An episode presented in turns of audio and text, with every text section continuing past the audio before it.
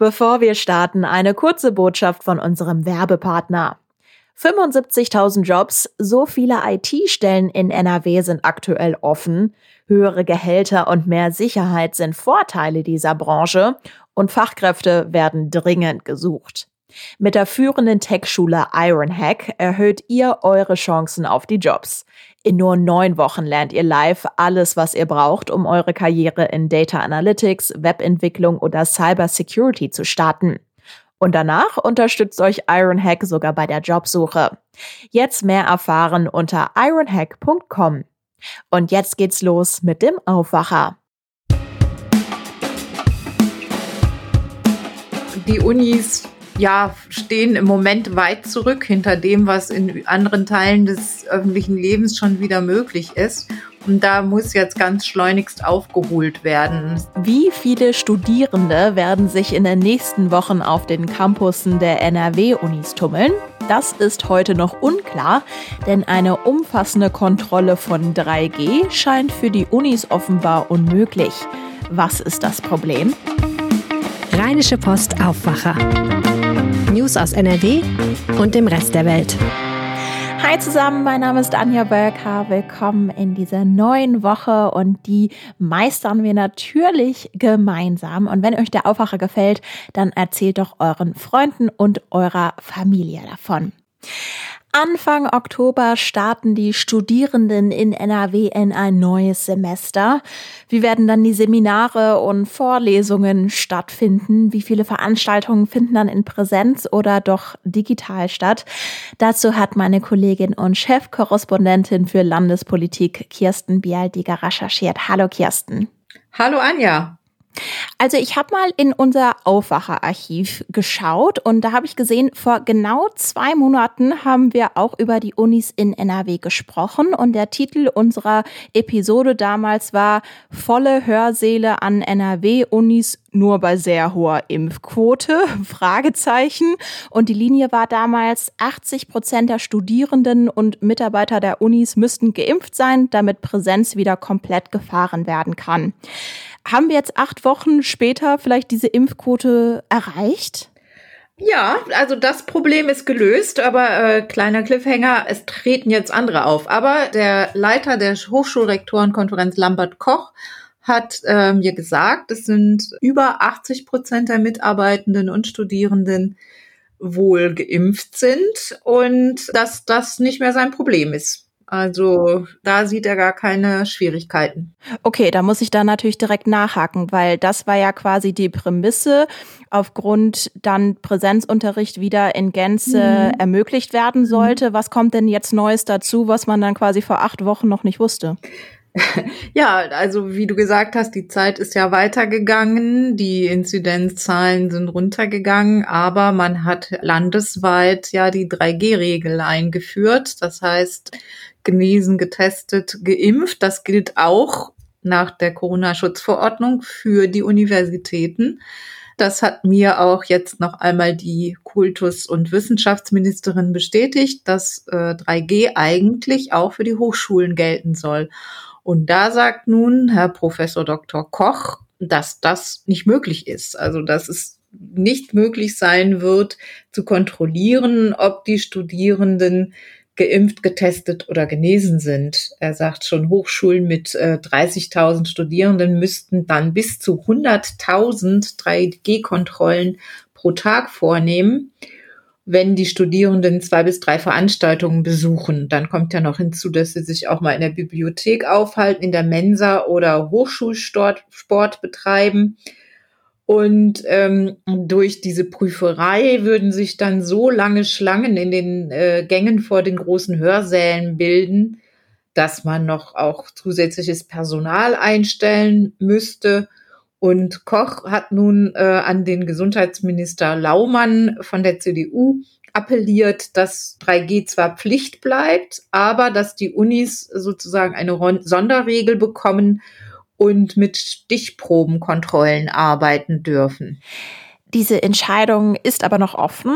Gehen wir also jetzt mal von dem jetzigen Stand aus, also wenn Präsenz nicht möglich sein könnte, weil die Kontrollen nicht bewältigt werden könnten. Fallen wir dann auf das alte System zurück, also komplette Digitallehre? Nein, also da sagen alle Seiten übereinstimmend, dazu wird es nicht mehr kommen. Es wird schon überwiegend wieder Präsenzlehre möglich sein. Diese Frage von 3DG-Testungen bezieht sich vor allem auf die großen Vorlesungen und kleinere Seminare oder kleinere Vorlesungen könnten auch stattfinden. Da sieht niemand auch einen Weg daran vorbei. Also das ist den Studenten einfach nicht mehr zuzumuten, nach drei Semestern ausschließlich im Distanzunterricht, im Distanzmodus, dass sie jetzt noch ein weiteres Semester nur zu Hause hocken vor den Bildschirmen. Also das möchte tatsächlich niemand. Es wird auf jeden Fall mehr Präsenzlehre geben. Wie hoch der Anteil steigt, das möchte aber auch im Moment niemand konkret sagen. Okay, welche Vorbereitungen muss denn dann jetzt in den letzten Wochen, wir haben jetzt Mitte September, die Landesregierung noch vornehmen? Ja, also diese Einigung zwischen den beiden äh, müsste noch, es müsste da noch in irgendeiner Weise eine Verständigung geben zwischen der Landesregierung und der Hochschulrektorenkonferenz. Ich nehme an, die werden dann miteinander noch zu sprechen haben.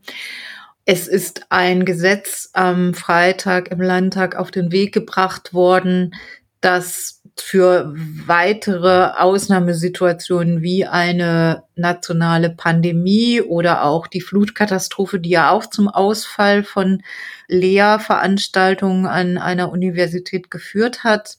Zuletzt, dass also in solchen Fällen auch ohne große Probleme die Unis wieder zum Distanzunterricht und zum digitalen Lernen zurückkehren können und da auf rechtlich sicherer Grundlage dann auch stehen.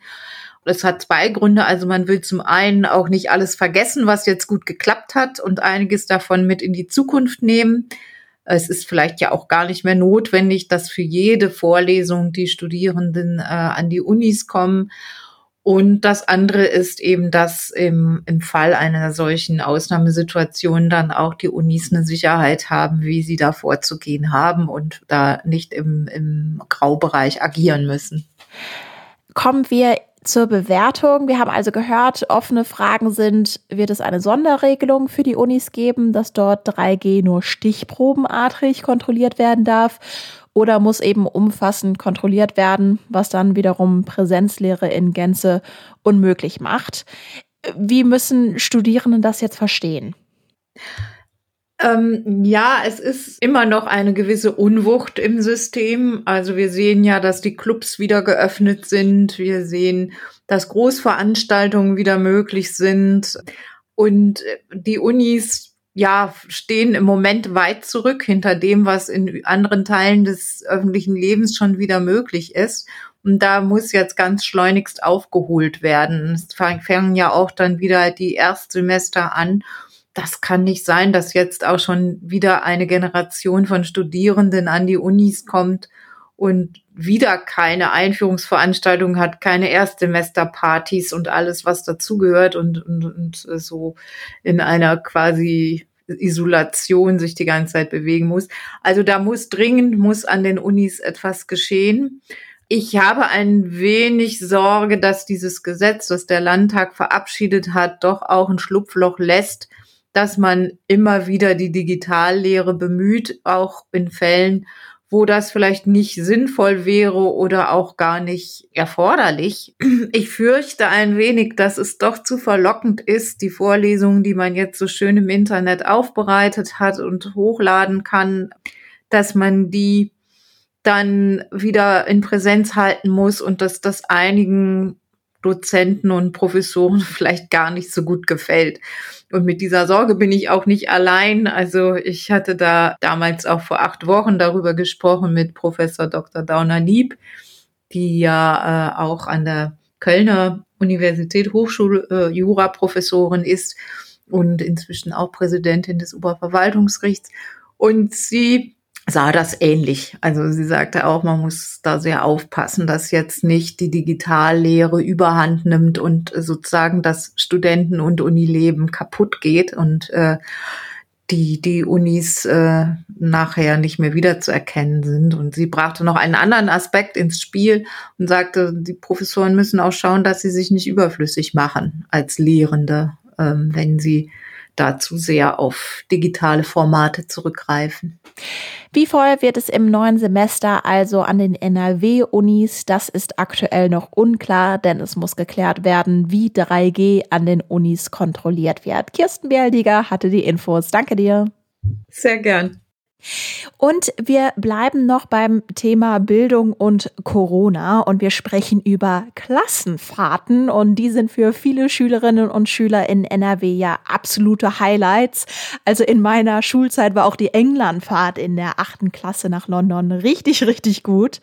Und die Klassenfahrten sind aktuell sogar erlaubt, aber die Sorge vor Ansteckungen unter den Kindern ist natürlich groß und bei den Regeln gibt es offenbar Diskussionsbedarf. Politikredakteur Martin Kessler ist jetzt hier und hat einen aktuellen Fall dabei. Hallo Martin. Hallo Anja.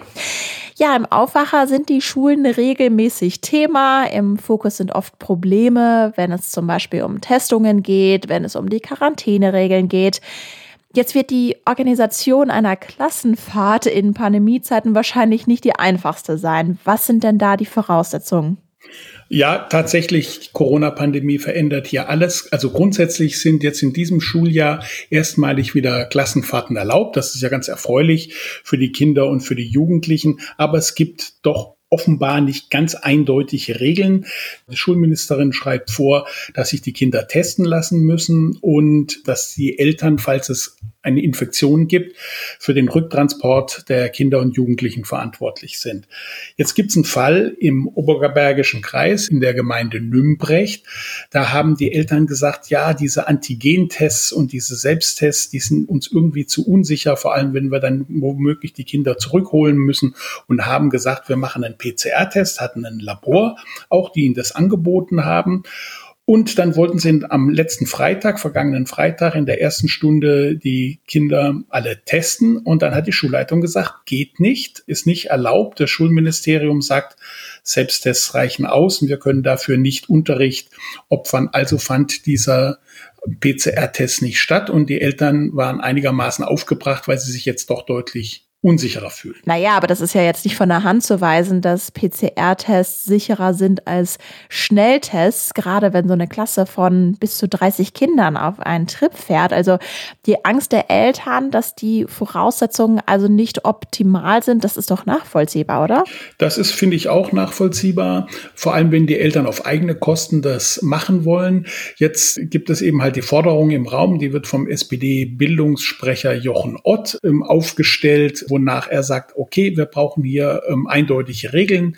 Wenn Eltern lieber PCR-Tests machen wollen und die dann auch zahlen, dann muss das auch möglich sein, dass die irgendwie durchgeführt werden. Ansonsten gelten halt die Regelungen des Schulministeriums. Auf jeden Fall verlangt er, dass man da entsprechend flexibel ist und das aber doch dann eindeutig im Vorhinein regelt. Wie siehst du das denn? Also wir sagen ja beide, Klassenfahrten an sich sind gut. Andererseits ist es vielleicht ja etwas unpassend, auf eine Klassenfahrt zu fahren, wenn gleichzeitig irgendwie Schüler und Schülerinnen in den letzten Monaten Schulstoff verpasst haben. Also ich finde, Schulfahrten sollten schon möglich sein, auch im Schuljahr, jetzt im nächsten Schuljahr. Ich erwarte ja, dass im Frühjahr das dann doch deutlich abnimmt, also die Gefährdung durch Corona. Also insofern äh, sollte man da schon also in gewisser Weise gewappnet sein. Ich glaube, jetzt im Oktober, November, wo die Zahlen nochmal nach oben gehen, wo wir halt die Probleme haben, sollte man vielleicht doch besser den Schulstoff nachholen und dann vielleicht die Schulfahrten, die schön sind, aber jetzt nicht ganz wesentlich, dann vielleicht ins Frühjahr ist auch aufs Wetter besser ähm, verschieben. Ich finde, man muss jetzt nicht unbedingt ähm, Schulfahrten machen. Martin Kessler zu der Möglichkeit von Klassenfahrten und den aktuellen Regeln. Danke dir. Ja, danke Anja. Alles Gute. Kommen wir zu unseren Kurznachrichten. Ihr habt es im Aufwacher gehört, die Räumung der Baumhäuser im Hambacher Forst vor drei Jahren war rechtswidrig. Das hatte das Verwaltungsgericht Köln geurteilt. Dieses Urteil will NRW-Ministerpräsident Armin Laschet jetzt prüfen lassen. Das sagte er am Sonntag im Deutschlandfunk. Die Beteiligten können nun einen Antrag auf Zulassung der Berufung stellen. Darüber entscheidet dann das OVG in Münster. Wie kommen die von der Hochwasserkatastrophe betroffenen Menschen an die Wiederaufbauhilfen? Dazu wollen heute unter anderem NRW-Bauministerin Ina Scharrenbach und NRW-Wirtschaftsminister Andreas Pinkwart informieren. Für den Wiederaufbau in den Hochwassergebieten haben Bund und Ländern ein bis 30 Milliarden Euro umfassendes Paket geschnürt. Auf NRW entfallen davon bis zu 12,3 Milliarden Euro. Das Wetter, der Montag startet teils neblig trüb oder mit vielen Wolken. Später am Tag lockert es dann ein wenig auf. Es bleibt trocken bei Temperaturen zwischen 20 und 23 Grad. Am Dienstag ist es dann andersherum. Der Tag startet meist heiter bis sonnig. Im Laufe des Tages zieht es dann aber zu und am Nachmittag und Abend kann es Schauer und Gewitter mit Starkregen geben. Es wird bis zu 26 Grad warm. Kommt jetzt gut in die neue Woche. Unser Aufwacher-Team hört ihr pünktlich morgen früh wieder. Wir freuen uns auf euch. Bis dann. Mehr Nachrichten aus NRW gibt's jederzeit auf RP Online. rp-online.de